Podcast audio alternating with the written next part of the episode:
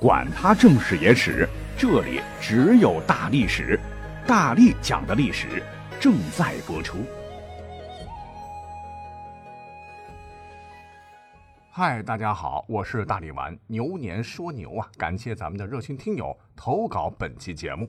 说实话，牛，哎，咱们大家对它的印象是特别好的。十二生肖之一，地支的第二位，毕生呢忠于主人，一生辛苦劳作，埋头苦干，吃进去的是草，挤出的是奶，只做贡献，不计回报。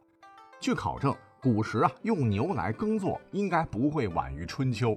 你像是孔子有一个学生叫做冉耕，字伯牛，耕和牛二字就反映了春秋已经有人用牛来耕作。到了战国时期，广泛使用铁犁等铁制工具。你看这个犁啊，牛字底为表意义的形旁，那老牛在那个时候光荣的又成为了脱离的牲畜，较温顺，力气又大，耐粗饲料，吃的再糙也不埋怨，埋头苦干，使得农民伯伯耕地效率大为提高。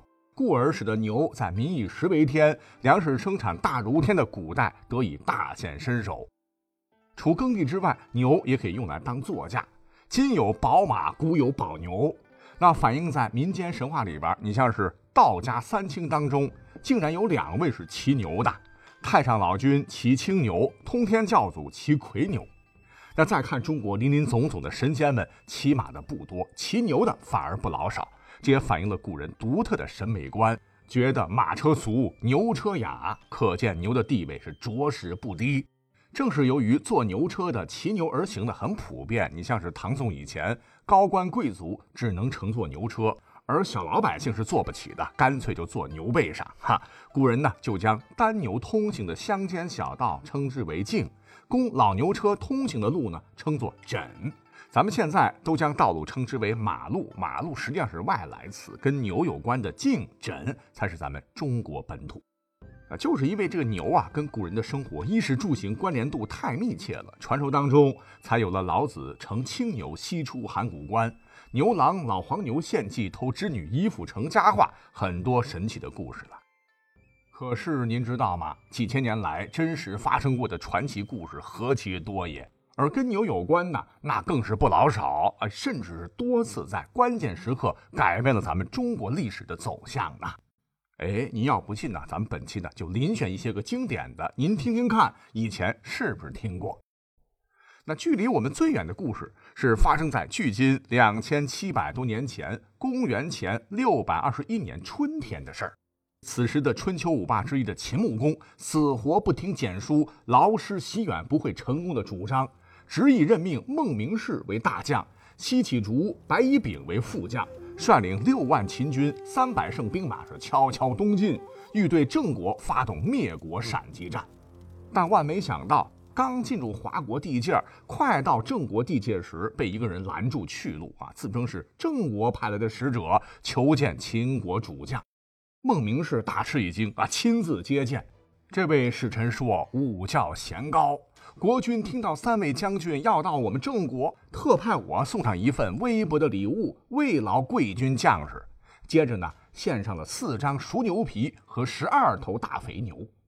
孟明视一看，哎呀，对方知道了，那还偷袭个毛线呢？便收下了咸糕送给他们的牛，转身咔嚓灭掉了华国，然后回国了。其实啊，这个郑国人咸糕。本是个被社会瞧不起的牛贩子，是在贩牛路上偶然碰到秦军的。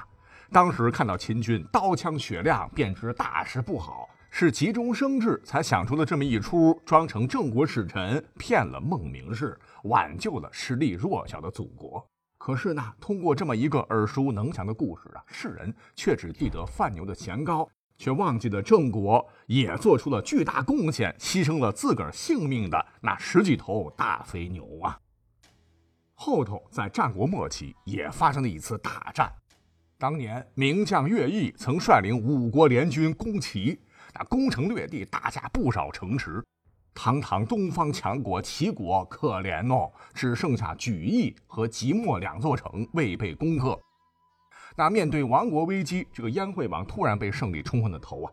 关键时刻换下乐毅，另派大将率兵攻打。而这边呢，乃是齐国猛将田丹率军对峙。他呢是一反常规打法，直接找来一千多头牛，每头牛的两只犄角上呢都捆绑上利刃，牛尾巴上呢绑满草把，这草把上直接浇灌上油。等到夜晚，是突然打开城门，点燃牛尾巴上浸过油的草把，将牛赶到城外。这被火烧的噼里啪啦，这发狂的千余头牛是嘶吼着，冲向了燕军呐。燕军顿时被冲得七零八落，乱作一团，自相践踏，丧失了作战能力。这时候，断后的五千精锐骑兵直接冲上去，一顿乱砍乱削。五国联军大部分都葬送于这旷古未闻的火牛阵中。齐军是一鼓作气，乘胜反攻，不到几个月功夫呢，就收复了被占领的七十多座城池。您听听，这千头蛮牛勇士能胜雄兵万胜，挽救齐国于危难，英雄壮举，可歌可泣。那既然我们说到了战国末期，就不能不提到当年秦国之所以能够剪除六国，统一全国，多亏的那场我国古代史上最早、规模最大、最为彻底的，讲了也不老少次的长平之战。赵国经此一战元气大伤，也加速了秦国统一中国的进程。可以说，长平之战就是战国历史的最后转折。至此，秦国的统一只是时间问题。那今天我们为什么要把它搬出来讲呢？哈，因为很多人呢都会把秦获胜的原因归结为商鞅变法、军功爵制啦、战神白起天才的指挥啦、赵国中了秦昭王的反间计、赵括纸上谈兵了等等。很少有人会将秦国大胜、扭转乾坤跟牛扯上关系。怎么回事呢？原来啊，此战之前，商鞅变法后，秦昭王的老爹秦惠文王，也就是后来嬴政的高祖当政，名嘴儿张仪为相国。秦这个时候呢，已破山东五国合纵攻秦之势，至此背后的列国再无能力出兵阻止秦攻占古巴蜀国。我们都知道，秦呢，它是地处西北边陲，而古巴蜀国就在今天的四川盆地嘛，两地是相隔千里啊。更何况蜀道难，难于上青天。那问题来了，为何秦国当时非要倾全国之兵，劳师远征，灭亡此地政权而后快呢？原因很简单，巴蜀之地富饶啊，将会为秦国统一天下提供战备基础。那古时候打仗，我们要知道，拼到底的还是要拼后勤保障，拼粮草接济。你像后世三国时著名战略家、军事家曹操，曾精辟地指出：“即千里转运，二十钟而至一钟于军中也。”就是说，一共二十份的粮食，每过一千里的路程，最后能够送到前线的粮食就只剩下一份了。当年官渡之战，他之所以能够以弱胜强，击败强大的袁绍，那就是奇袭袁军在乌巢的粮仓，导致敌军军心动摇，继而才击溃袁军主力，为统一北方奠定坚实基础的。那么曹操说的很明白呀，就是说粮草补给对于战争胜负至关重要。那行军打仗，往往粮草消耗巨大，谁最终能够顶到底，谁就有获得最终胜利的可能。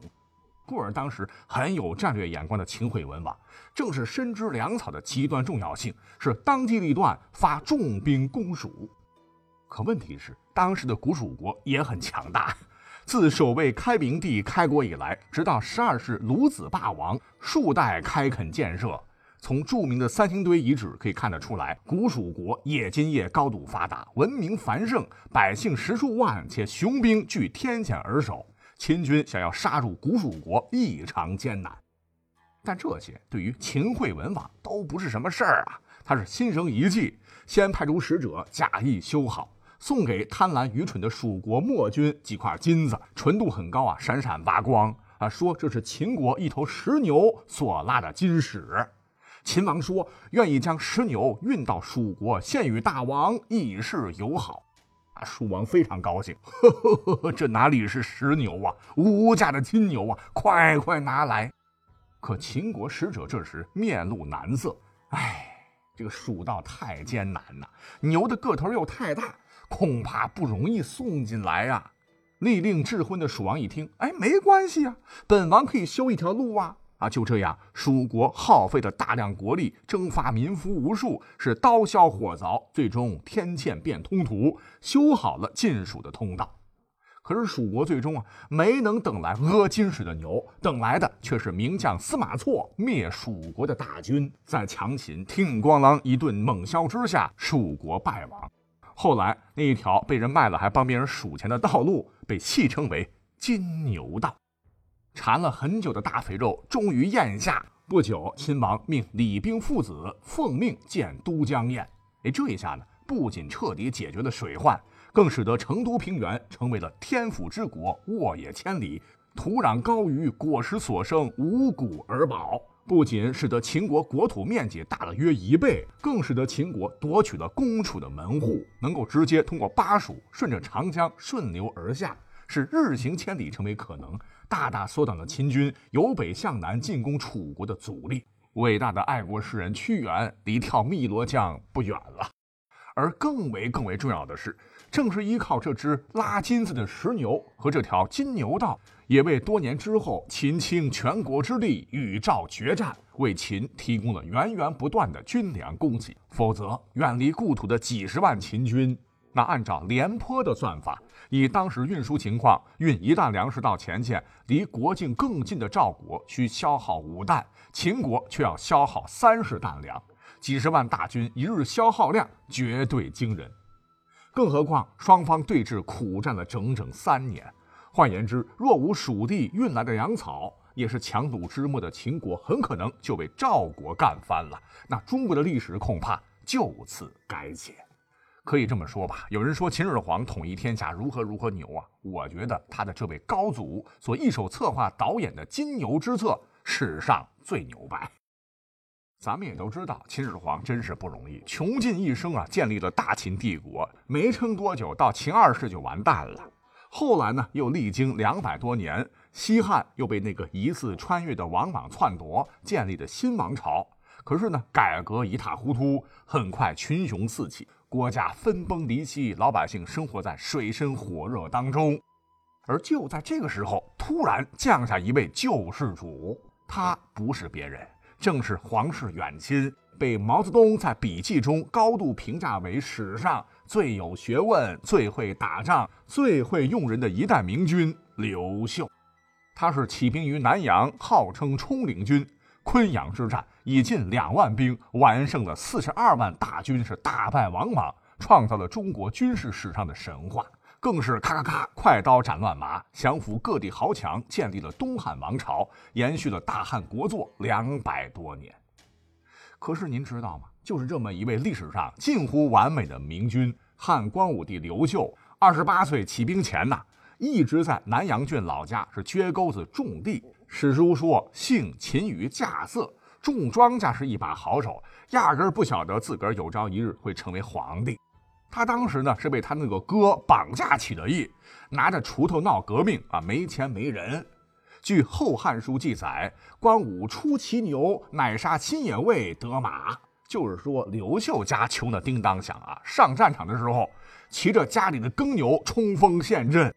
大家伙都觉得太不成体统了，一个统帅骑着牛冲啊杀呀，被对手嘲笑笑破肚皮，太 low。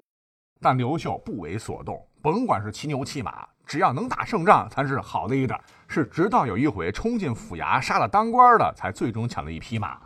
因此呢，刘秀也被称之为牛背上的开国皇帝。你看他跟牛缘分蛮深呐，可能是出身不好，经常干农活吧。耕犁田地，他呢本身也具有跟老黄牛一样的厚道。你像他的老前辈刘邦残杀功臣，而刘秀称帝后，不仅呢没有诛杀一位功臣，跟他一起干革命、打江山的云台二十八将，他也是不念旧物，是赏罚严明，几乎呢都是善终，成为了历史上优秀皇帝的典范。好了，讲到这儿呢，牛的故事还有很多。你像是后世的木牛流马啦，斗牛剑气啦，李密牛角挂书啦，那真是讲也讲不完。咱们呢，就牛年一整年慢慢讲吧。